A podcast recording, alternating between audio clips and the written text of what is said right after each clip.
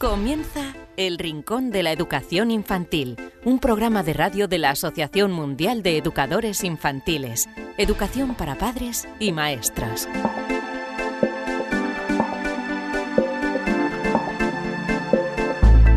Hola a todos queridísimos amigos y seguidores del Rincón de la Educación Infantil, bienvenidos un día más a este vuestro programa donde la verdadera protagonista es la educación infantil.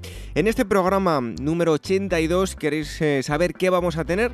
Pues eh, os lo cuento ahora muy resumidamente. En primer lugar, en la entrevista con el experto vamos a dar la bienvenida a Fran Herranz porque nos va a hablar de música en el aula, de qué forma se puede utilizar la música en el aula de infantil.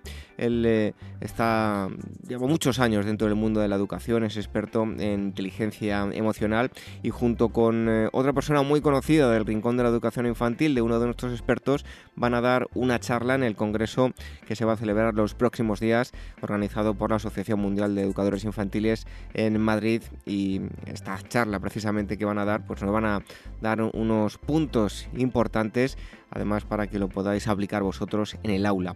También eh, contaremos con una experiencia significativa que nos va a acercar María José Belda, ya es licenciada en educación infantil y nos va a traer una experiencia eh, que se llama Expresando eh, mis emociones a través de la obra de Picasso, no solo a nivel cultural, sino las emociones de cada uno, de qué forma se pueden sacar a través de, esta obra, de este pintor tan conocido a nivel mundial, no solo en, España. Y también contaremos con eh, uno de nuestros expertos, en este caso Rafael Sanz, que contestará las preguntas que nos habéis enviado a rincóninfantil.org, preguntas que nos habéis planteado para que las contesten nuestros expertos. Todo esto y mucho más, además os vamos a regalar un nuevo cuento, como todos los días. Todo esto y mucho más que en el Rincón de la Educación Infantil número 82. Nos podéis escuchar de varias formas a través de nuestros podcasts en iVoox, en iTunes, también a través del eh, canal de YouTube de la Asociación Mundial de Educadores Infantiles. Tenéis todos los enlaces en uac.org. Tenéis que entrar en el apartado dedicado a programa de radio y ahí tenéis un listado con todos los programas hasta ahora ya emitidos. Y también otra opción más es a través de Radio Sapiens. Podéis visitar radiosapiens.es y veréis em, que cada semana emiten nuestro programa. Lo dicho, recibido un fuerte abrazo de este humilde servidor que os habla, David Benito, y enseguida estamos hablando de música y educación infantil con Fran Herranz. Comenzamos. Red de docentes comprometidos con la paz. La educación sin valores solo convierte al hombre en un demonio más inteligente. Por ello, AMEIUAF ha puesto en marcha este proyecto un docente comprometido con la paz es un profesional de la educación infantil o primaria que sabe y cree que la docencia es la tarea que más puede transformar la sociedad y que quiere conseguir un mundo mejor, más justo, más equitativo, más amable y en consecuencia más feliz. Apúntate y forma parte de la red de docentes comprometidos con la paz. Es gratis y solo tiene ventajas. Visita la siguiente web uaece.org barra docentes comprometidos. Como dijo Nelson Mandela, la educación es el arma más poderosa que puedes usar para cambiar el mundo. Red de docentes comprometidos con la paz. El Rincón de la Educación Infantil, la radio de la Asociación Mundial de Educadores Infantiles.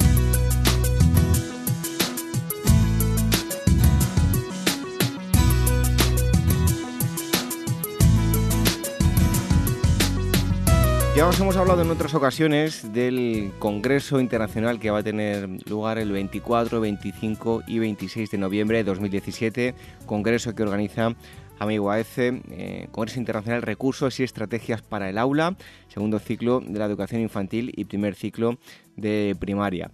Eh, hemos tenido ya algún que otro invitado y hoy volvemos a tener a otra de esas personas que va a estar con con todos vosotros los que acudáis y recordamos que tenéis las opciones de acudir a través de, bueno, en persona y través, también a través de, mm, eh, de forma online. Eh, es, eh, simplemente tenéis, que, tenéis toda la información en la, en la página de, de AMEI. Y hoy tenemos con nosotros a Fran Herranz, que junto con otro viejo conocido de Rincón de la Educación Infantil, Rafael Sanz, que eh, por cierto, ahora en un momento eh, le, escucharemos, pues eh, van a tratar un tema muy interesante. Lo primero, saludamos a Fran Herranz. Fran, muchísimas gracias por estar con nosotros aquí en el Rincón de la Educación Infantil. Hola, muy buenas. Gracias, gracias a vosotros. Bueno, pues van a hablar nada más y nada menos que de intensidad, ritmo y melodía, todo relacionado con, con la música. Em, destacar de Fran Herranz, que es eh, profesor de infantil, especialista en inteligencias múltiples y su investigación em, está dentro del teatro de marionetas con luz negra, que bueno, algún día eh, podemos hablar de ello, si te parece, y seguro que, les va a parecer muy interesante a, todos nuestros oyentes. Pero lo que nos ocupa es la ponencia que va a tener lugar, por cierto, el sábado 25 de 19 a 20-30 horas. Tenéis toda la información, repito, del Congreso en guadc.org. Em, Fran, en primer lugar, la ponencia, la ponencia va a tratar sobre el, uso de la música en educación infantil y los recursos para, para hacer en clase. Amplíanos esta información, Fran. Bueno, pues la, ponencia es eh, efectivamente para trabajar el tema de, la música en educación infantil. La música está muy, muy presente. Posiblemente seamos los, los profesionales de la educación que más tiempo tenemos para, trabajar con, la música y que más y que más tiempo la usamos. Entonces de lo que se trata es un poco de ver qué, se trabaja, qué se puede llevar a la escuela y sobre todo es llevarnos llevarnos recursos, que vamos a aprender unos cuantos recursos para poder trabajar, que no hace falta eh, no hace falta mucho despliegue de materiales ni de, ni de formación, sino con unos, cuatro, unos cuantos ejercicios los podemos aplicar, si queremos, al, día siguiente que, que vayamos a, la clase. Oye, Fran, siempre, a lo mejor en ciertas ocasiones, determinadas materias les cuesta más a los niños, se les hace eh, un poco más pesado, pero la música ya contáis con ese plus que de alguna forma los despierta y los, los mantiene más atentos, ¿no? Claro, hay una, hay una hay una motivación ya bueno pues eh, desde el aspecto lúdico divertido y además cuando, eh, la música como se como se trabaja o como se debe trabajar es haciendo que es o escuchando o, o, ejecutando no algún ejercicio musical o algún ruido o lo que sea pues esto a los chavales de la, la motivación ya ya la tienen y ya los tienes ganado no es como pararte a sentar y hacer un esfuerzo no no sale por naturaleza y, en principio casi todo lo que lo que haces lo cogen con mucha con, mucha ilusión y, eso ya te lo, te lo lleva ganado. Bueno, en, en esta charla eh, vais a cantar, bailar y sobre todo jugar con la música, ¿no? Eh, sí, sobre todo jugar.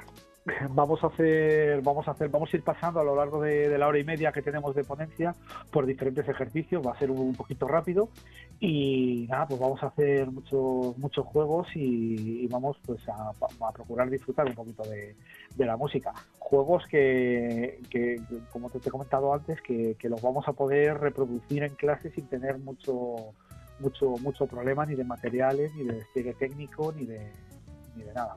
Entonces, que va a ser, yo creo que va a ser bastante, bastante interesante. Nos avanzabas ya hace un momento algo, pero ¿cuál es el uso de la música en la escuela? Pues mira, en la, escuela y sobre todo los que trabajamos con los más, con los más pequeñitos, eh, lo hacemos prácticamente todo.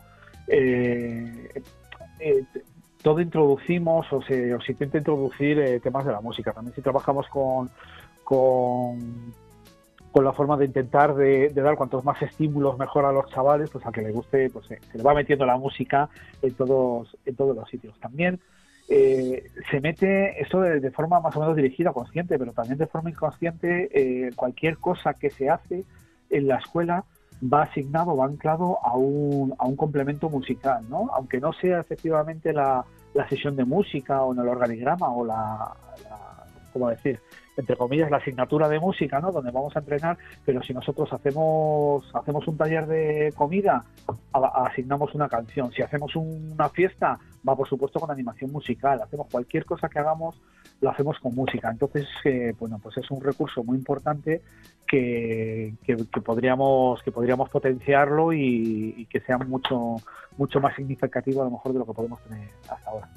Otro aspecto interesante y sobre todo de cara a, la utilización de, la música en diferentes em, momentos en, un aula, ¿no? Son las características de los sonidos. No es importante conocerlo para ver qué uso le damos, ¿no? Sí, además, eh, eh, es importante conocerlo porque la verdad es que el uso se lo estamos se lo estamos dando, ¿no? Eh, lo que pasa que hay que hay, que ser conscientes de que se lo de que se lo estamos dando. Entonces, bueno, pues con los con los sonidos eh, una de las características que trabajamos los educadores de educación infantil es sobre todo el volumen. con lo que hay, momentos que el volumen en la clase de, gritos o de juego y tal, pues no es, eh, es muy elevado o a lo mejor hay que hay que bajarlo un poquito y tal, porque no, no, nos, no nos facilita la promoción de la actividad que estamos haciendo. Y entonces, pues saber el trabajar esto desde, desde un punto de vista más técnico, por ejemplo, pues trabajar los volúmenes.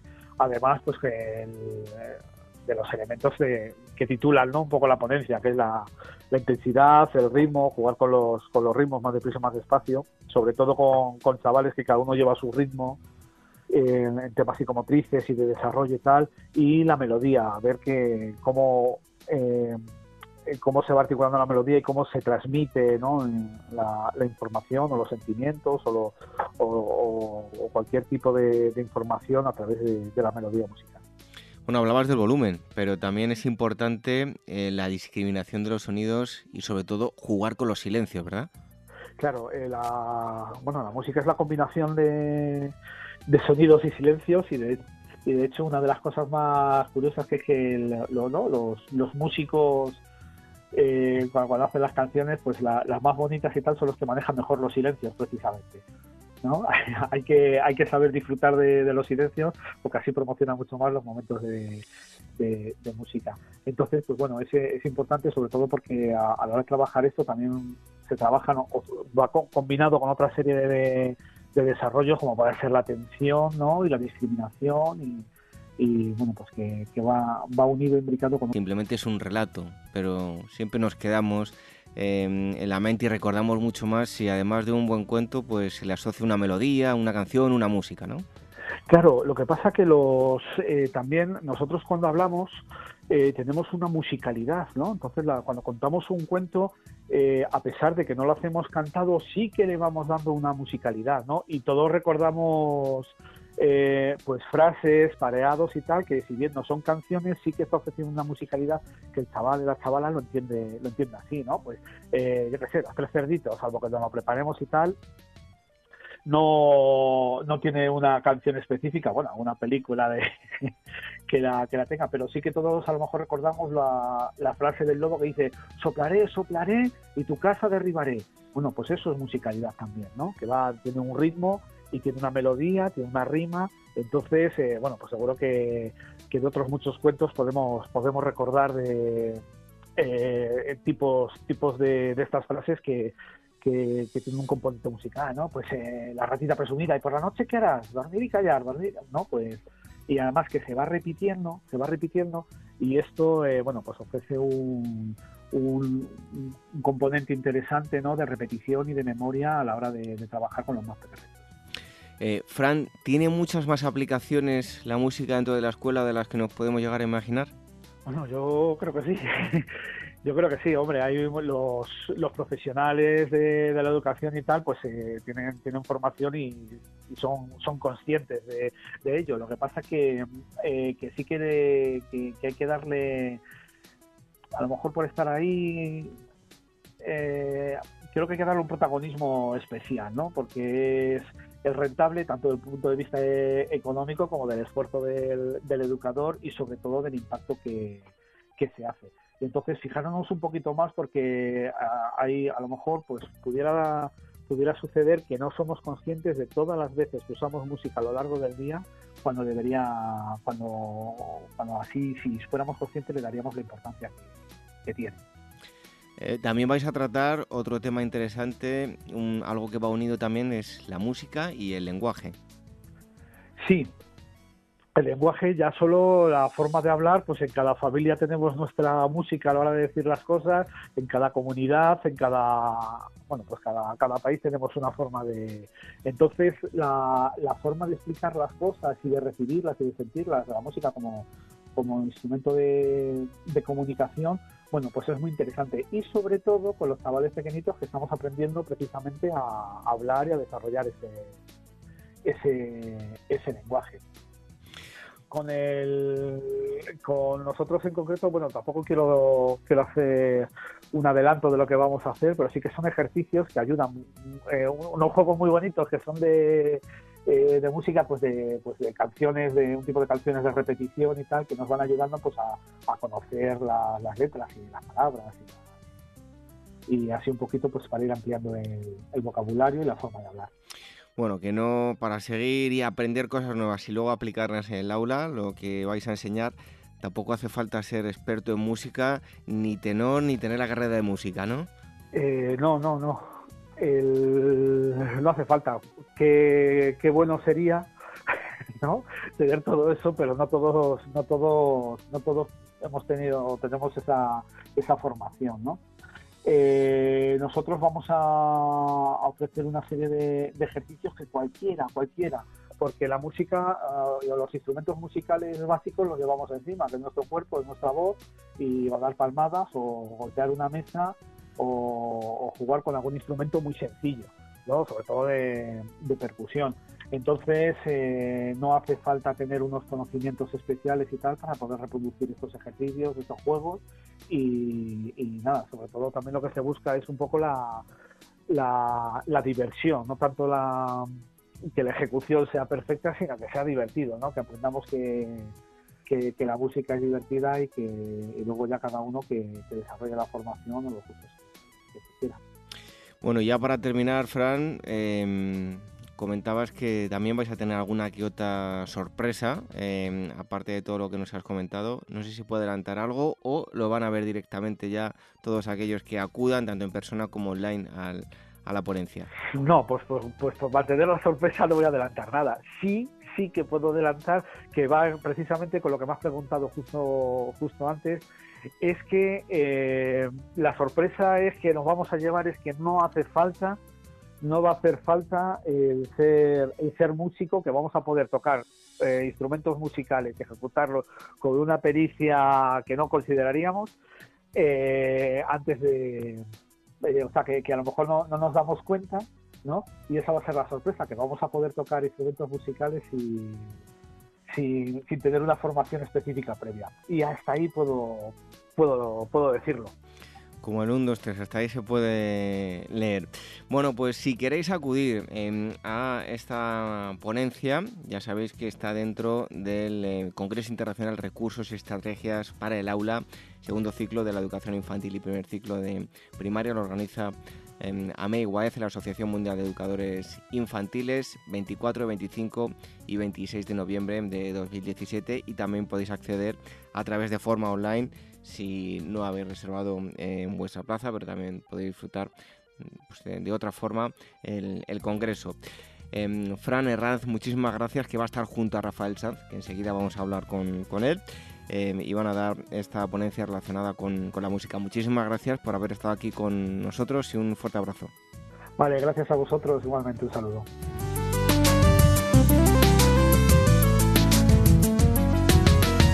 El Rincón de la Educación Infantil, la radio de la Asociación Mundial de Educadores Infantiles.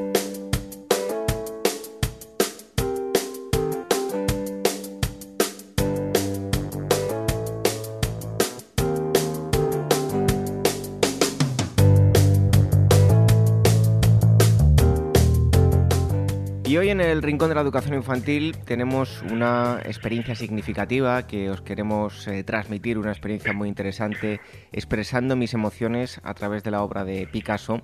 La autora es eh, María José Belda y se llevó a cabo en el em, Centro Colbe en eh, Madrid. Em, queremos recordar que María José Belda es licenciada en Educación Infantil por la Universidad Metropolitana de Caracas, magíster en Trastornos del Lenguaje por la Universidad Complutense de Madrid y coach personal educativa y formadora, además de tener 20 años de experiencia en el campo de la docencia en, varios países. María José, muchísimas gracias por estar con nosotros aquí en el Rincón de la Educación Infantil. Hola David, eh, muchísimas gracias a vosotros por, esta oportunidad de compartir eh, esta experiencia tan maravillosa que tuve con los niños. Bueno, lo primero de todo, hablaba yo de expresando mis emociones a través de la obra de Picasso. Haznos una breve descripción de la experiencia. Eh, sí, pues eh, la verdad es que la experiencia nació mm, improvisadamente. Eh, con niños de 5 años, que es cuando empiezan ellos a compararse, empiezan las burlas y tal, em, tenía un niño con dificultades motrices y empezaban burlas muy fuertes acerca de los dibujos que hacía y, tal. Y un día en el que ya el niño rompió a llorar y estaba bastante mal, los reuní, reuní a todos los niños en, en la asamblea, en la alfombra de la asamblea, y se me ocurrió ponerles pinturas de Picasso. Y les fui enseñando y les fui hablando un poco de, la obra de Picasso, les dije que, eh, pues bueno, eh, los artistas pintaban desde el corazón, ellos expresaban sus sentimientos a través de la, del arte. Y que muchas veces simplemente no entendíamos lo que pintaban. Eh, empecé con pinturas eh, las primeras pinturas de Picasso, que sí las entendieron, y luego cuando pasé pues eso al expresionismo y todo esto, pues empezaron los comentarios de los niños de, uy, eh, pues ¿qué, ¿qué, es eso? Y qué feo, y tiene la cara mal, y el ojo al revés y tal. Y así pues empezó una discusión eh, muy bonita en la que acabamos todos entendiendo que, que el arte es una, expresión, una expresión de, de, sentimientos y que cada uno pinta lo que ve eh, y lo expresa como, como lo ven sus ojos y no como lo ven los ojos de los demás. Y podemos entenderlo, podemos no entenderlo, eh, puede gustarnos o no, pero tenemos que respetarlo y ese era el punto al que yo quería que ellos llegaran, eh, que puedes decir eh, no me gusta lo que has pintado y pues dar razones, pero realmente el decir es feo o poner etiquetas eh, hace daño al otro. Entonces, un poco así nació. Al día siguiente eh, de esa experiencia llegaron un montón de niños a clase con libros de Picasso y eh, pinturas impresas que habían hecho en casa, porque llegaron a casa a hablarles, de los, a hablarles a sus padres sobre lo que habíamos hecho.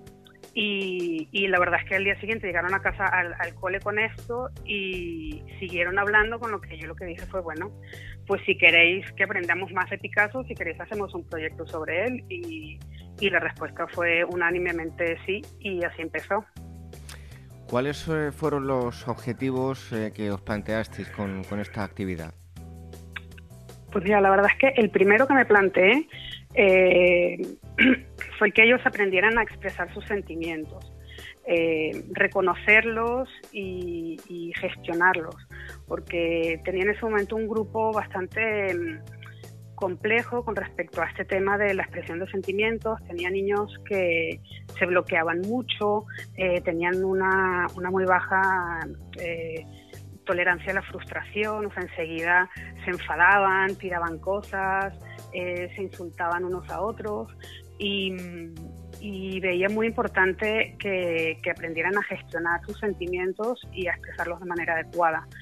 Y luego, pues bueno, cuando ya me senté un poco más a desarrollar, pues em, eh, también me di cuenta que, por medio del arte, de los colores, las formas, em, eh, todo esto era, era una gran herramienta para expresarlos. Entonces eran un poco los, los, objetivos eran un poco la expresión de sentimientos, eh, conocer lo que es el arte en sí, desarrollo la autoestima, eh, desarrollar también el respeto a los demás, porque eh, está bien, además de reconocer y gestionar sus propios sentimientos, también entender los sentimientos de los otros. Y mm, trabajo en equipo y conocer, pues en general, la vida de Pablo Ruiz Picasso. ¿A niños de qué edades iba destinada esta actividad? Eran niños de 5 y 6 años. Bueno, pues ahora cuéntanos el eh, desarrollo de, la experiencia, ¿cómo la llevasteis a cabo? Pues mira, lo primero que hago yo siempre cuando empiezo un proyecto es eh, me siento con ellos y hacemos una especie de mapa mental eh, y discutimos entre todos, bueno, cuando son 5 o 6 años y son más pequeños, pues esto es un poco más dirigido, pero como ellos tenían 5 o 6 años y ya llevábamos muchos proyectos eh, detrás de nosotros, eh, me senté con ellos y les pregunté qué, les gustaría aprender sobre Picasso. Y, y así empezamos, eh, pues empezaron a decirme, oye, queremos saber dónde nació, tenía papás, tenía hermanos, cómo aprendió a pintar, quién le enseñó, por qué pintaba así, qué colores usaba, se casó, tenía hijos, pues un poco eh, todos los temas que ellos querían, querían abordar. También es verdad que eh, pues yo les iba guiando un poco por medio de preguntas Y, y al final en consenso decidimos pues eso, aprender un poco sobre su vida y, y luego sobre su obra. Entonces, eh, lo primero que hice fue un mapa mental de lo que habíamos decidido eh, estudiar y lo puse en una pared y poco a poco íbamos tachando o poniendo las cosas que ya, que ya íbamos aprendiendo. Entonces, eh, los niños hicieron un mapa mental también de lo que de lo que habíamos decidido y pues eso, explicando que había nacido en Málaga, que sus padres se llamaban María y José y tal. Y a partir de ahí pues empezamos con, con, con sus etapas y sus técnicas. Lo primero que hice fue que hicieran el autorretrato y la verdad es que fue muy divertido porque trajeron espejos y ellos se miraban. Eh, yo trabajaba en pequeños grupos porque trabajaba por rincones dentro de mi aula. Entonces trabajaba, eh, los tenía divididos por equipos y trabajaba con cinco o seis niños a la vez. Entonces se iban mirando en el espejo. Eh, lo primero que, que, que hice fue eh, como el, autor, el autorreconocimiento, que ellos se conocieran a sí mismos, eh, conocieran sus capacidades, sus características físicas y luego sus características internas. Y mm, pues se fueron describiendo. Yo soy rubia y tengo los ojos marrones y entonces yo les decía, ¿y qué cara pones cuando estás triste? ¿Y qué cara pones cuando estás contenta? ¿Y cuál es tu cara de sorpresa? Entonces iban mirando en el espejo y decían, uy, que cómo se me pone la boca cuando estoy triste, o iban reconociendo también eh, esas facciones que se les ponían según eh, las diferentes emociones que iban sintiendo. Y luego eh, se pintaban, ellos con el espejo se iban mirando, pintaban siempre primero en lápiz y luego con la acuarela. luego pasamos a la etapa azul vimos, siempre los reunían en la asamblea, veíamos cuadros de Picasso, eh, veíamos eh, cómo, cuál era la postura de la gente que, que aparecía en esos cuadros de la etapa azul, eh, porque tenían los hombros encogidos, ellos imitaban esas posturas y yo les preguntaba, ¿y, cómo te sientes en esa postura? ¿Por qué crees que tienen esta postura? ¿Qué crees que les ha hecho sentir así? y luego les preguntaba mm, qué cosas les hacían sentir ellos, tristes a ellos, cómo se ponían ellos cuando estaban tristes, eh, tanto posturalmente como qué sentían por dentro, en qué parte de su cuerpo lo sentían, en el estómago, en la cabeza, en el pecho, y lo fueron describiendo. Eh, fue muy bonito porque además en ese momento, al inicio de ese curso, eh, tuvimos la, la desgracia de que falleció el padre de uno de los niños y enseguida la abuela de otra niña. Y bueno, cinco o seis años es la edad en la que evolutivamente ellos empiezan a darse cuenta de que somos mortales y, y, que, bueno, que, en algún momento mm, vamos a faltar. Y mm, claro, esto se adelantó todo, vino de golpe y empezaron unos miedos y unas pesadillas. Venían los padres a clase, eh, oye, que no duerme bien, que es fatal, que está súper asustado todo el día.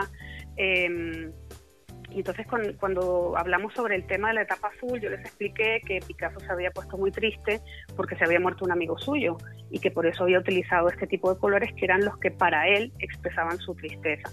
Y de ahí salió una conversación preciosa, el niño que había perdido a su padre, bueno, eh, empezó a hablar de todo lo que sentía, que no había contado antes, y la verdad es que fue precioso, precioso. Y también salieron un poco los miedos de los niños, pero que eran miedos muy, muy concretos por la edad. Eh, simplemente pues, una conversación de un niño que decía, pero eh, ¿y en el cielo hay suelo? Porque si no nos caemos, o hay casas, porque cuando llueve nos mojamos. o sea, eran miedos muy, muy, muy concretos eh, que realmente cuando salieron y hablamos de ellos, pues se sintieron todos mucho más tranquilos. La verdad es que fue precioso. Y luego pasamos a la etapa rosa. Eh, también hablamos del por qué que Picasso se había enamorado y que pues, eh, los colores que él utilizaba para expresar su, sentimiento de alegría y de amor. Hablamos sobre qué situaciones les ponían a ellos contentos. Y lo que más me gustó de esto fue que muchos de los niños lograban eh, utilizar la misma experiencia que les hacía sentir triste, darle la vuelta para, para, sentirse contentos. Por ejemplo, la niña que se murió su abuela eh, en la etapa azul decía que estaba muy triste porque ya no la veía y en la etapa rosa pintó a su abuela recordándola cuando iban al parque o cuando le contaba cuentos. Entonces lograron como sacar la parte positiva de, oye, sí, pero tengo todos estos recuerdos de mi abuela, de mi padre o de de estas personas que eran importantes para mí. Bueno, pues interesantísima la, experiencia que, nos estás contando, no solo a nivel de artístico, sino a nivel de, sentimientos. Em, cuéntanos, ¿cuál fue la metodología empleada? Pues eh, la metodología estaba dentro del marco de la inteligencia emocional em, como, eje principal del proyecto em, y luego obvio, dentro de la metodología constructivista trabajando por proyectos y rincones.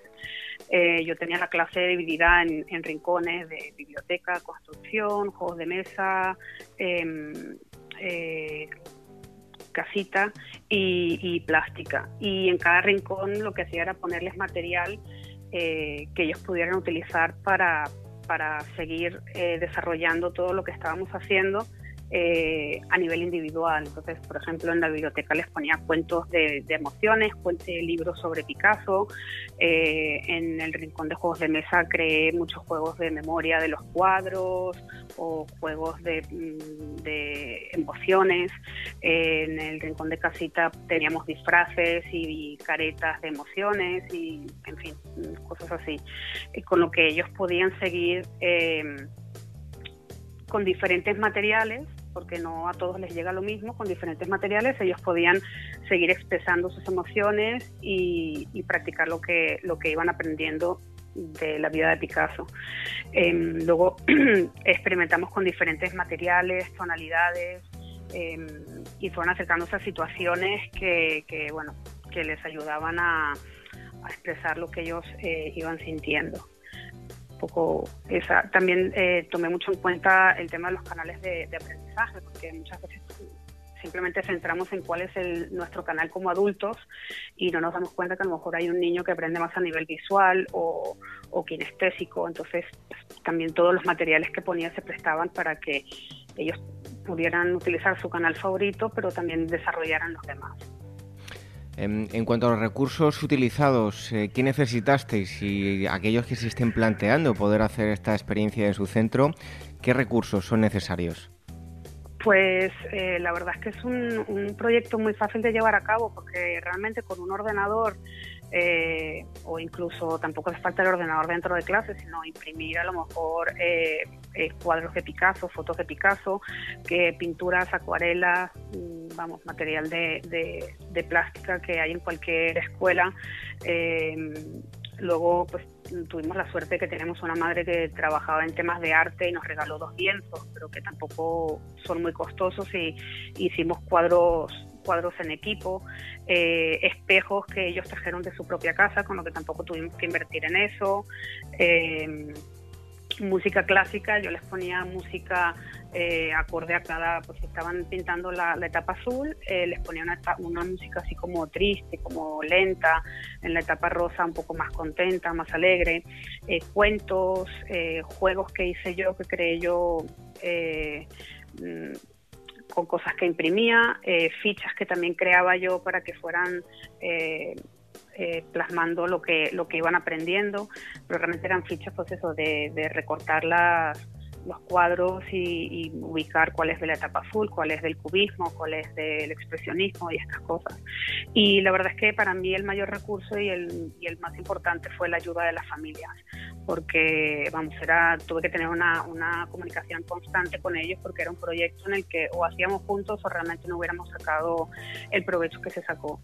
Así que realmente para mí ese fue uno de los recursos más valiosos. Y ya por último, eh, me imagino que por lo que nos has contado, pues todo positivo. ¿A qué conclusiones habéis llegado después de realizar la experiencia? Sí, pues la verdad es que eh, las conclusiones son que, a mí principalmente eh, los niños no dejan de sorprenderme y no dejo de aprender de ellos.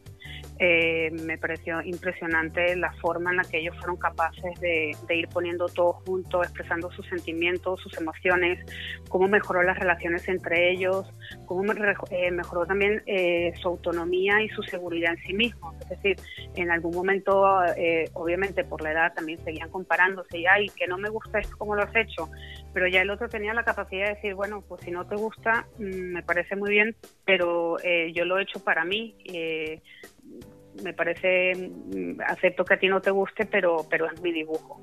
Entonces ya, ya no tenían como esa, mm, no se sentían tan juzgados, ¿no? Eh, luego también eh, cómo, los niños llegaban a casa y expresaban todo lo que en el cole eh, habíamos hecho, cómo lo contaban a su manera, eh, fue, fue impresionante. Y luego, bueno, también lo más importante para mí fue ver cómo este, este proyecto caló a, largo plazo, porque luego los niños cuando pasaban a primaria, eh, ya te hablo de segundo, tercero de primaria, seguían bajando madres a clase y me decían, mira, es que se siguen acordando del proyecto de Picasso y a mí me siguen diciendo, no mamá, es que yo pinto como como, como Picasso porque yo eh, así me, expreso mejor y, o sea, no hacían las cosas mal por el simple hecho de me expreso como, como yo quiero, pero sí tenían como la herramienta de decir, eh, esta es mi forma de expresarme. Eh, la creatividad se desarrolló al máximo, vamos, lo que no pintaban lo construían en, en el rincón de construcción, porque también les dije que Picasso era escultor, entonces, pues se pusieron a hacer millones de cosas en, en, construcción, cómo eran capaces de relacionar lo que iban aprendiendo a diferentes eh, ámbitos de la vida. La verdad es que fue muy interesante. Bueno, pues ya ven eh, lo que puede dar en la, vida y la obra de, de, Picasso, no solo a nivel artístico, a nivel cultural, sino también a través de sentimientos se puede poner en práctica esta experiencia. Ya ven lo que Em, consiguió María José Belda en el centro del Col Colbe de Madrid expresando mis emociones a través de la obra de Picasso. María José, muchísimas gracias por haber estado aquí con nosotros en el Rincón de la Educación Infantil. Muchas gracias a ti, David. Que tengas buen día. Un fuerte abrazo. Igualmente.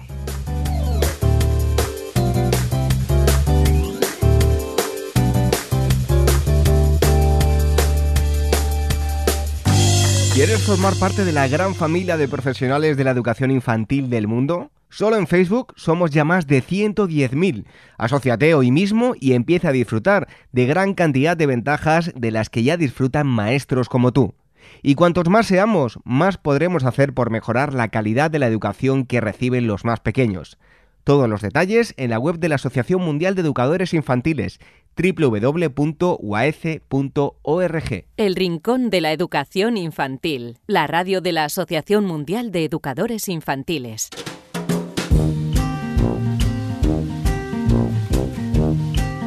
Ya habéis escuchado todos eh, hace un momento que acabamos de hablar con Fran Herranz y decíamos que iba a dar una charla en el Congreso de, de AMEL, el Congreso Internacional, sobre la música y, os anunciábamos ¿no? que, dentro de unos minutos íbamos a estar hablando con, con Rafael Sanz, uno de nuestros expertos a los que enviáis preguntas a rincóninfantil.org y eh, está eh, con nosotros hoy para contestar esas eh, preguntas. Rafael, bienvenido un día más al Rincón de la Educación Infantil. Hola, ¿qué hay David? Muy buenas. Aprovecho aquí para agradecer a todas las buenas gentes que nos escuchan los motivos de reflexión que nos, que nos ponen, porque yo más que preguntas los concibo como motivos de reflexión, a ver si entre todos pueden puede hacer que pensemos en cómo mejorar nuestro trabajo. Bueno, Rafael, además, eh, antes de meternos de lleno con las preguntas, eh, decía yo antes que hemos estado hablando con, con Fran Herranz que vais a dar la, la charla sobre la relacionada con, con, la música infantil. Esperáis allí a todos los amigos de AMEI presencial y de forma online, ¿no?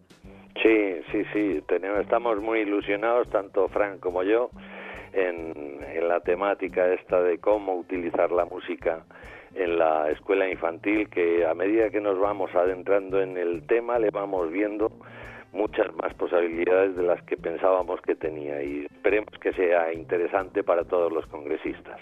Oye, ¿te vamos a ver tocar la guitarra? Sí, sí, por supuesto, y más cosas. bueno, pues nada, habrá, no se lo puede perder nadie, así que eh, os emplazamos a esa charla, a esa conferencia que, van a dar en el Congreso Internacional de, de, AMEI. Y vamos con la primera pregunta de hoy. Nos escribe eh, Manuel desde Burgos y nos dice lo siguiente. Hola, los he descubierto hace poco y seguro que esta pregunta es demasiado sencilla y probablemente muy tonta. Pero antes em, se utilizaba mucho la palabra guardería y en la actualidad todos son escuelas infantiles. No sé si ya lo han comentado, pero como ya he dicho, los he descubierto hace poco. ¿Qué diferencia hay entre escuelas y guarderías? Pues si no recuerdo mal lo hicimos, hablamos de ello en el primer programa, pero bueno, siempre está bien refrescar la, memoria y resolver dudas que van teniendo nuevos oyentes que, que se suman al programa. Pues Rafael, diferencias entre las escuelas infantiles y las guarderías. Pues fíjate, no me acuerdo de la, de la pregunta ni de lo que contesté, afortunadamente. O sea que voy, voy a contestar como si fuera la, la primera vez. Eh, la atención infantil surgió, haciendo un poquito de historia, muy corto, eh, para atender población infantil mientras las, los padres, los progenitores trabajaban. Eh, fundamentalmente se ha dicho mucho lo de la mientras la madre trabajaba como si fuera la única responsable del cuidado de los hijos, cuando en realidad son dos, padre y madre, ambos. Y esto no me cansaré de, de repetirlo. Pero bueno, ya es un clásico eso que se diga desde la incorporación de la mujer al mundo laboral, para, ta, ta, ta, ta, ta, ta. Bueno, el caso es que eh, el objetivo, y es aquí donde radica la diferencia entre guardería y escuela infantil, era ese, el guardar y custodiar a niño o niña hasta que sus padres viniesen a buscarlos y se los devolvían enteros y en un estado de salud aceptable. Eso era únicamente el, el, objetivo. A raíz de, sobre todo de los docentes, de la comunidad educativa, pero sobre todo de los de, los docentes y me incluyo porque en aquella época yo empecé en esto hace mucho, en el 78, pues eh, queríamos un, un carácter educativo a la, a la educación infantil o a la atención de, de la infancia de 0,6 y sobre todo 0,3. Y yo creo que fue el OCSE la primera que nos reconoció el carácter educativo y nos metió en el sistema educativo como un tramo con identidad propia, educación infantil y con dos ciclos, de 0 a 3 y de 3 a 6. Entonces, ¿cuáles son los lugares donde se educa? Las escuelas. Entonces se dejaron de llamar guarderías como una eh, una función asistencial únicamente para darle carácter educativo. Eh, ¿Dónde se eh, ¿Dónde se enseña? En las escuelas. Entonces, estos son escuelas infantiles, pero escuelas. Entonces, esos dos objetivos, la guardia y custodia o la educación, es lo que marca la diferencia. Mm, tampoco seamos, o sea, hay que ser eh, claro y honrado en esto. Yo sé que, mm, que a, mi escuela no vienen los niños a ser educados o por lo menos los padres no nos los traen con esa con esa intención. Eh, los traen porque no tienen otra posibilidad, porque tienen que trabajar. En eso yo no me, no me engaño. Y no es eso de que ya que los tenemos aquí vamos a hacer algo con ellos. No, no, no. Es que nos los deberían traer incluso si no trabajasen, dado el carácter educativo que tenemos las, las escuelas. O sea que, Manuel, yo lo veo importante. No es una pregunta ni, ni sencilla ni tonta lo que, lo que planteas. Tiene su importancia. Bueno, pues ahí estaba la contestación de Rafael, esa diferencia entre escuelas infantiles y, guarderías. Vamos con la segunda pregunta. Mónica mm, Mirón eh, no nos dice desde dónde nos escribe y nos dice eh, gracias a todo el equipo del programa por toda la información que nos aportan a los maestros semana tras semana. De colega a colega, ¿cómo intentan llevarse al bolsillo a toda esa serie de padres que se piensan que sus hijos son los únicos de la escuela a, los que hay que cuidar y eh, los demás son secundarios. Yo me he encontrado con varios padres que se creen que los demás niños, em, a ver que hay aquí unos errores tipográficos, los demás niños no importan nada y casi no deberíamos eh, atenderlos. Pero me imagino que eh, en cada clase tendremos algún padre de este tipo, ¿no, Rafael? Pues sí, gracias Mónica por tu pregunta y sí, veo que conoces la educación infantil y que eres colega porque todos los docentes de infantil yo creo que hemos encontrado. Eh, a ver, a los padres tenemos que entenderlo. Las relaciones familia-escuela a veces pasan por momentos complicados y tenemos que tener mecanismos para mm, suavizar esas diferencias. Es entendible que los padres cuando tienen un hijo, a veces cuando es el primero, pues lo más importante es su hijo y todo lo demás no importa, es, secundario. Yo puedo entender eh, eso. Eh, una fórmula magistral para eh, limar esta dificultad, digamos, y que los padres vean mm, que, que no, que su hijo forma parte de un colectivo y una parte importante, y aunque individualicemos su educación, no podemos a ver qué término utilizo, unificarla, o sea, que, que, como si fuera el único. No, porque forma parte de un colectivo y además es porque se tiene que socializar.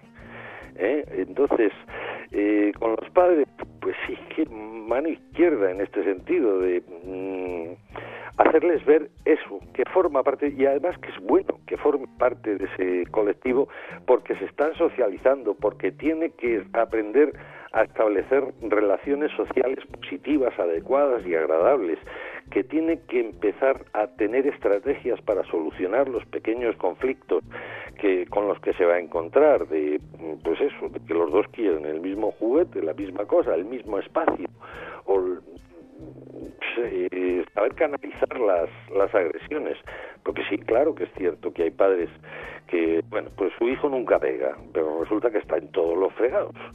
Y es muy difícil el, a veces el que comprendan esta, esta situación, que no son los únicos y que es bueno. Yo creo que lo que mejor podemos hacer es insistir en la conveniencia de la pertenencia a un colectivo, porque los padres también mm, tienen que tender a, la socialización desde su punto de vista, relacionarse con otros padres, saber mm, qué hacer cuando su hijo sale mordido o otro niño ha salido mordido por su niño y bueno, pues son situaciones que se deben que se deben ir manejando.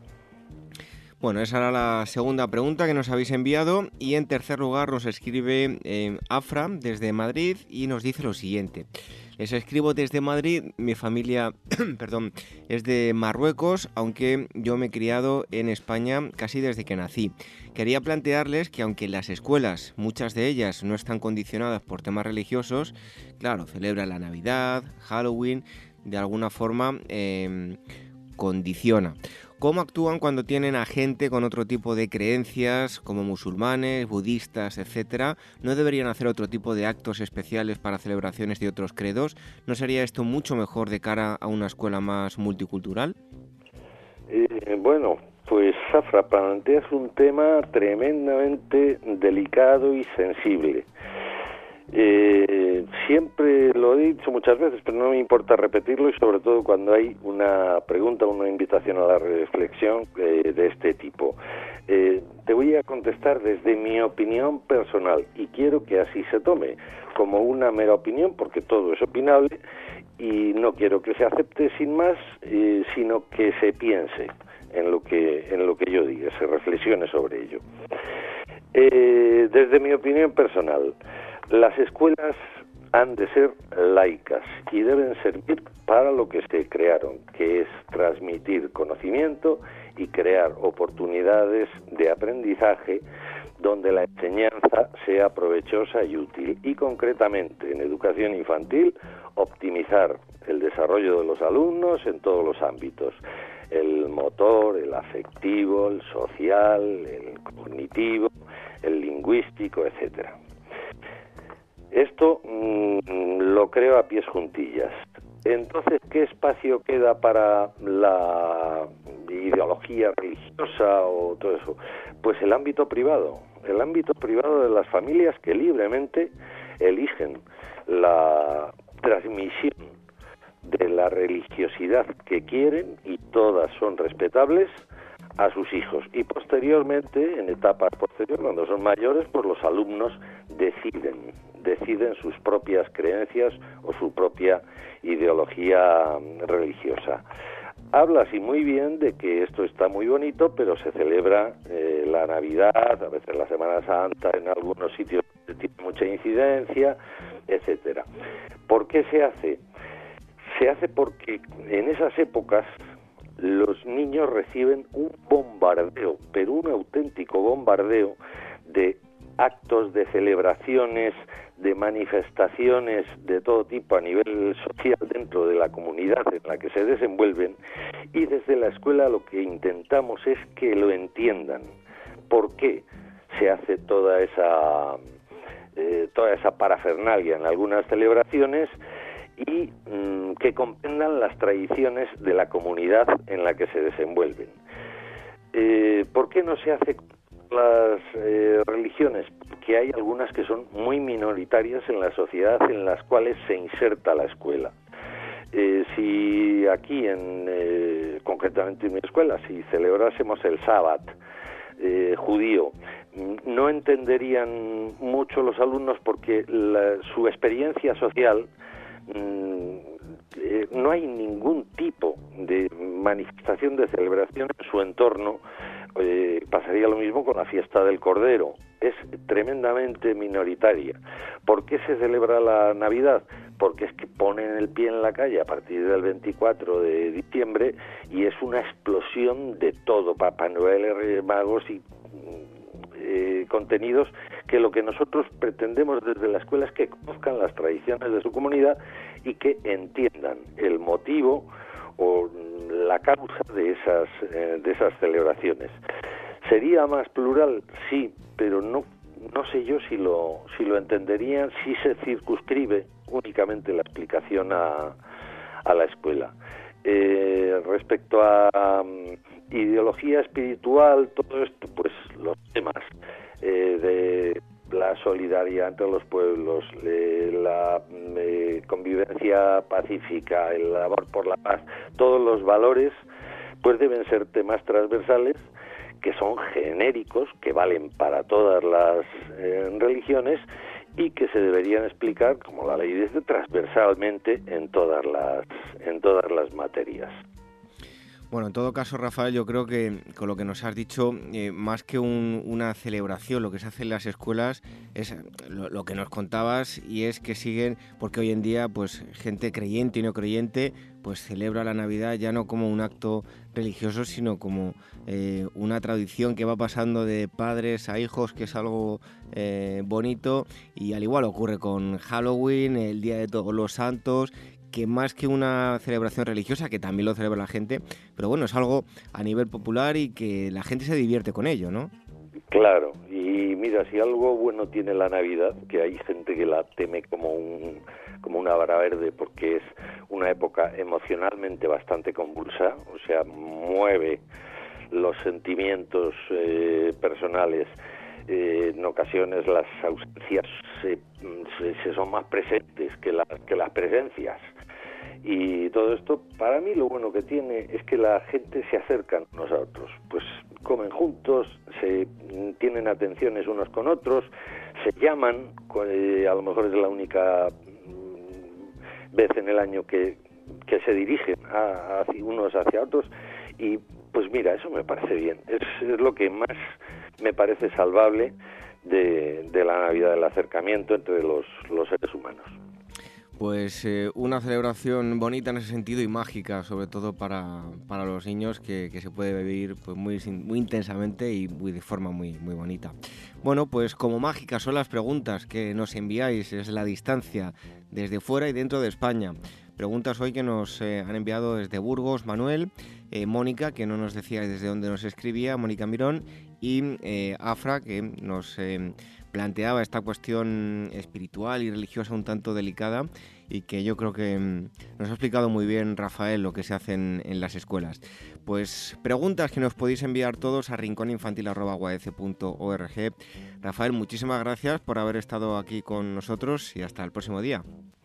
A ti, gracias David, por darme la oportunidad de reflexionar con nuestros radioescuchas. Hasta la próxima.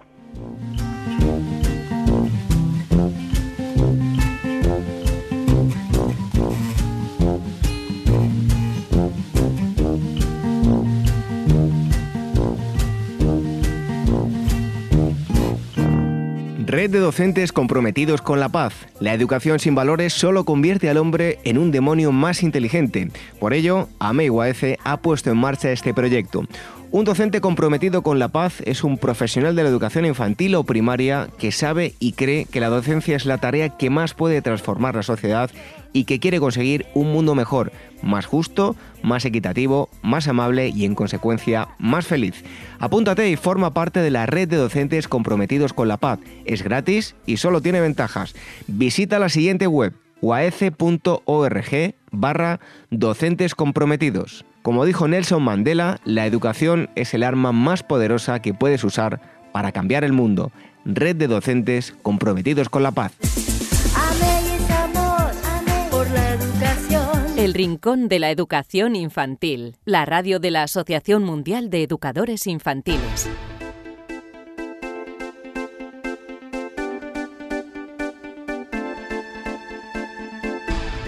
Hasta aquí esta edición número 82 del Rincón de la Educación Infantil. Esperamos que hayáis disfrutado. Nosotros, como siempre, hemos aprendido muchísimas cosas con los temas que hemos tratado hoy, como la entrevista que hemos tenido en primer lugar con Fran Herranz, experto en música e inteligencia emocional. Nos ha hablado de la música dentro del aula, cómo se puede utilizar la música en el aula de infantil. Charla que van a dar junto junto, eh, Frank junto a Rafael Sanz, uno de nuestros expertos, en el próximo congreso que va a celebrar en Madrid la Asociación Mundial de Educadores Infantiles. También hemos contado con la presencia de María José Belda, ella es licenciada en Educación Infantil y nos ha traído una experiencia significativa llamado Expresando mis emociones a través de la obra de Picasso. hemos visto que además de a nivel cultural aprender mucho los niños, pues eh, les sirve para sacar eso que llevan dentro todas las eh, emociones interiores. También hemos tenido a Rafael Sanz que nos eh, ha contestado las preguntas que nos habéis enviado, que nos habéis planteado a través del correo electrónico rincóninfantil.org y en un momento os vamos a dejar con un cuento.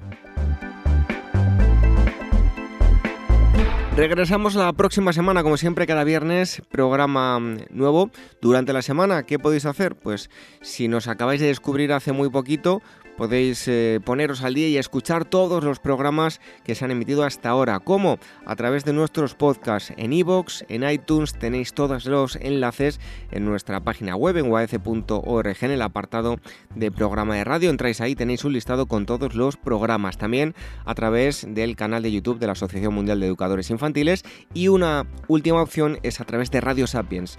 Radiosapiens.es es la página web, es una radio online de carácter divulgativo donde vais a encontrar muchos programas de radio, entre ellos el Rincón de la Educación Infantil. Y en un momento os vamos a dejar con un cuento. Regresamos dentro de una semana. Esperamos que mm, lo paséis bien y que escuchéis muchos programas del Rincón de la Educación Infantil. Hasta la próxima semana. Os dejamos con un cuento. El pollito desobediente.